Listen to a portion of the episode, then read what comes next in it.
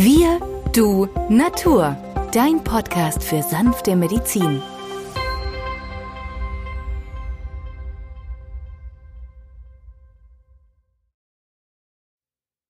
Hallo und herzlich willkommen zu einer neuen Folge. Mein Name ist Benjamin Hartlieb, ich bin staatlich anerkannter Osteopath und Heilpraktiker und bei mir am Mikrofon ist wieder der Arzt, Biologe und Chemiker Peter Emrich. Hallo Peter. Hallo Benjamin. Peter, wir wollen heute über Vitamin D sprechen. Warum ist Vitamin D für unseren Körper denn so wichtig? Vitamin D ist ein hormonähnliches Vitamin und das macht es umso spannender, denn Vitamin D brauchen wir einmal für unser Immunsystem und viele Krankheitsbilder wie beispielsweise eine wiederkehrende Infektion oder auch ein arterieller Bluthochdruck, also dass der Blutdruck ansteigt. Heimlich still und leise kann sich bei Vitamin D-Mangel eine Osteoporose entwickeln. Ich habe in meiner Praxis, und das sind hunderte von Fällen, keinen einzigen Hautausschlag vorgestellt bekommen, wo wir im Nachhinein nicht einen Vitamin D-Mangel festgestellt haben. Und meistens, und das ist ja häufig im Herbst so, dass die Menschen depressiv werden. Auch Depressionen können mit einem Vitamin D-Mangel einhergehen. Und deswegen hat diese Bedeutung des Vitamin D für mich in den letzten Jahren eine große Bedeutung gewonnen, vornehmlich dann, wenn ich chronisch kranke Patienten behandle. Dort stelle ich als erstes immer einen Status fest, es gibt zwei Laborwerte. Einmal in Nanomol pro Liter, da wäre der Normbereich 100 bis 150. Zum anderen gibt es einen mit Nanogramm pro Milliliter, da wäre der Normwert 40 bis 60. Die Werte ganz einfach von Nanogramm in Milliliter auf Nanomol pro Liter umgerechnet mal 2,5 oder durch 2,5 geteilt. Deswegen ist wichtig, dass man immer darauf achtet, wenn man eine Blutprobe hat von Vitamin D, wie ist der Referenzbereich und in welchen Einheiten ist er angegeben. Gerade bei den Patienten, die braun gebrannt zu mir in die Praxis kommen, von denen wir eigentlich denken, das sieht gut aus, erholt aus dem Urlaub von irgendwelchen Inseln, da haben wir schon Werte analysiert von 7, von 11 oder 25, obwohl der Normwert 100 bis 150 Nanomol pro Liter ist. Woran liegt es dann, wenn und die Werte trotz Sonneneinstrahlung so so niedrig sind? Und dafür, und die Frage ist nämlich sehr gut, Benjamin, habe ich mehrere Jahre gebraucht, um dahinter zu kommen. Wenn man sich mit der körpereigenen Bildung von Vitamin D auseinandersetzt, dann ist es ganz einfach. Auf die Haut trifft in einem bestimmten Winkel die UVB-Strahlung. Die aktiviert eigentlich in der obersten Hautschicht unsere Melanozyten, die machen die Bräunung. Aber wenn diese Strahlung tiefer geht, entsteht aus Cholesterin-Grundgerüst, der Körperwärme und den UVB-Strahlungen eine Vorstufe des Vitamin D3. Und diese Vorstufe wird dann zur Leber transportiert und unter Verwendung von Magnesium in Calcidiol umgewandelt. Dieses Calcidiol bestimme ich mit diesen Einheiten Nanomol pro Liter oder Nanogramm pro Deziliter und kann eine Aussage zu dem Speicher des Vitamin D machen. Die Niere holt peu à peu aus dem großen Speicher das Calcidiol rüber in die Niere und wiederum unter Verwendung von Magnesium wird daraus dann das, die aktive Form des Calcitriol und da haben wir dann die Form, die aktiv in unserem Körper wirkt. Gerade bei Tumorerkrankungen wie beispielsweise der Brustkrebs der Frau, dem Dickdarmkrebs oder auch der Prostata, Veränderung haben wir Vitamin D als Mangelsituation schon festgemacht. Das heißt also, hat der Mensch über Jahre einen Vitamin D-Mangel, können diese Tumorarten entstehen. Und das ist natürlich sehr, sehr wichtig in der Bedeutung dieses Vitamin Ds. Denn wenn der Patient mich fragt, worauf kann ich denn achten, weil der Großvater, die Großmutter hatte vielleicht mal einen Tumor im Darm oder in der Brust, dann ist es so, dass ich dann sage, dann schau drauf, dass dein Vitamin D-Wert optimal in dem Bereich liegt, wo er eigentlich soll. Und zwar nicht der Calcitriolwert, sondern der Calcidiolwert, also die Speicherform, so wie das Vitamin D in der Leber gespeichert wird. Und diese Blutuntersuchung kann ich ganz einfach vornehmen bei meinem, bei meinem Arzt, bei meinem Hausarzt, der dann den Wert bestimmt. Beim Apotheker, beim Heilpraktiker, das kann jeder durchführen. Man kann auch einen Selbsttest machen. Es gibt so fertige Testsets, die man im Internet bestellen kann. Man piekst mit einer Lanzette die Fingerbeere an, drückt drauf, dass ein dicker, fetter Bluttropfen rauskommt, den gibt man dann auf dieses Testkit und dann kann man den Wert ablesen oder muss es ins Labor zurückschicken, wo man dann den Analysewert dann den kommenden Tagen zugeschickt bekommt. Und anhand dieses Wertes wird dann auch festgelegt oder kann man selber entscheiden, wie viel Vitamin D zusätzlich eingenommen wird. Mir fällt dabei immer wieder auf, dass es so zwei, zwei Arten gibt, Vitamin D einzunehmen. Die einen nehmen das, ich sag mal, in Tropfenform regelmäßig ein. Andere nehmen eine Tablette hochdosiert einmal die Woche. Gibt es da für dich Erfahrungswerte, wann welche Einnahmeform zu bevorzugen ist? Also ob man es nun in Tropfen oder in Tabletten zu sich nimmt oder in Kapseln, ist es eigentlich egal. Es kommt auf die Menge an. Wir müssen mal überlegen, pro Tag brauchen wir mindestens 3000 bis 4000 internationale Einheiten, um einen normalen Vitamin D-Haushalt stabil zu halten.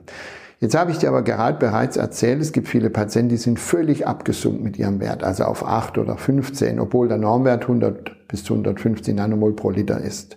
Das heißt, bei diesen Patienten brauchen wir über Monate mindestens 8 bis 10.000 Einheiten täglich, um sie aus diesem dunklen Loch rauszuholen. Wenn aber Vitamin D mehr als 10.000 Einheiten pro Tag gegeben wird, sollte zusätzlich noch Vitamin K2 gegeben werden, so ungefähr 100 Mikrogramm. Dieses Vitamin K2 führt dazu, dass das Vitamin D optimal im Körper verarbeitet wird und sich nicht in Gefäßwände einlagert, was es dann zu einer Ablagerung und auch zu einer Gefäßverkalkung führen kann. Das heißt also, ab 10.000 Einheiten täglich 100 Mikrogramm Vitamin K2.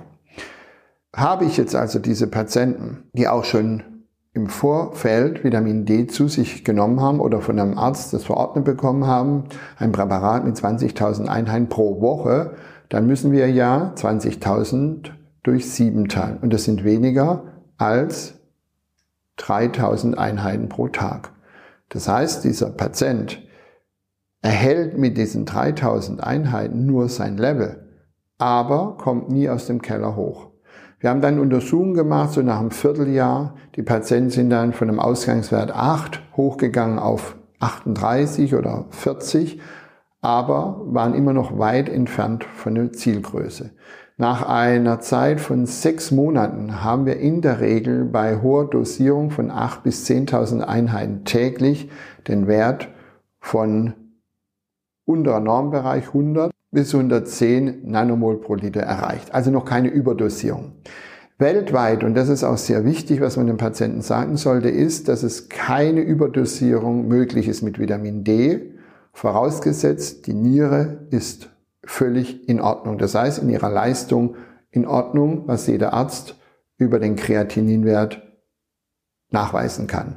Ist der Kreatinwert normal, dann kann ich mit Vitamin D nicht überdosieren. Also heißt für uns, wir checken einmal, wie ist die Niere, wir checken, wie ist der Vitamin D-Wert und legen dann fest, in welcher Form und über welche Zeit der Patient Vitamin D einnehmen soll. Und in der Regel ist es tatsächlich so, dass wir nach drei bis sechs Wochen die Rückmeldung vom Patienten bekommen, der immer wieder Infekte hat, der immer wieder einen deutlich erhöhten Blutdruck hat, dass die Blutdruckwerte sich normalisieren, dass die Infekte ausbleiben, dass der Hautausschlag zurückgeht, dass das abklingt. Und dann sind wir auf dem richtigen Weg und das reitet uns viel Freude, dass wir die wahre Ursache aufgedeckt haben und den Patienten auf die richtige Spur setzen konnten. Du hast das Vitamin K2 angesprochen.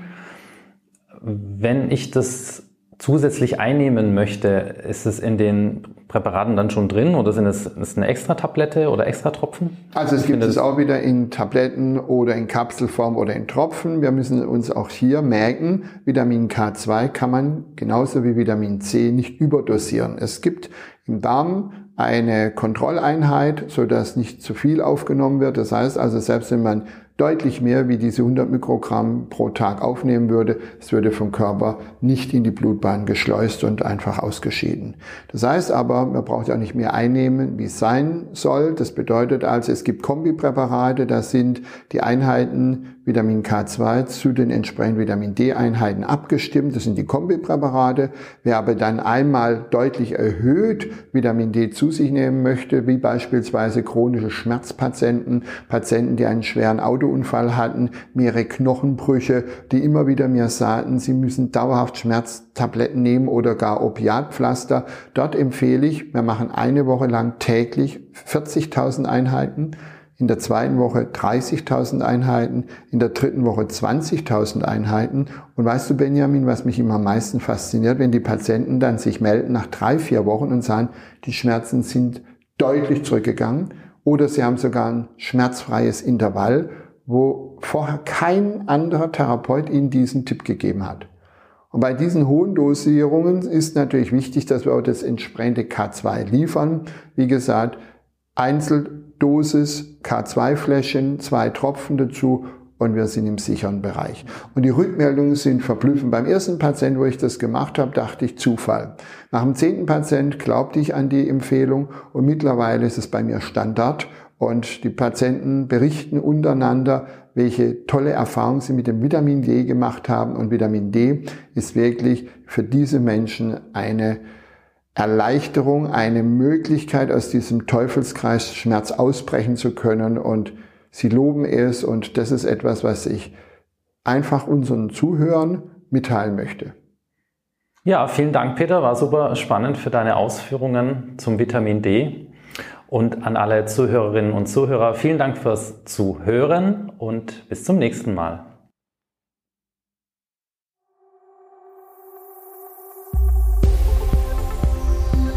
Wenn dir dieser Podcast gefallen hat, freuen wir uns über deine positive Bewertung. Damit hilfst du uns, diesen Podcast bekannter zu machen.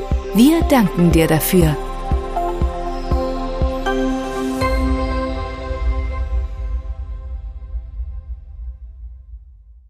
Der folgende Hinweis ist uns wichtig. Alle hier vorgestellten Informationen können nur einen allgemeinen Charakter haben. Sie ersetzen nicht die fachkundige Untersuchung und Behandlung durch deinen Arzt. Bitte wende dich bei anhaltenden Beschwerden an den Arzt deines Vertrauens. Nur auf diesem Wege kann die geeignete Therapie für dich gefunden werden.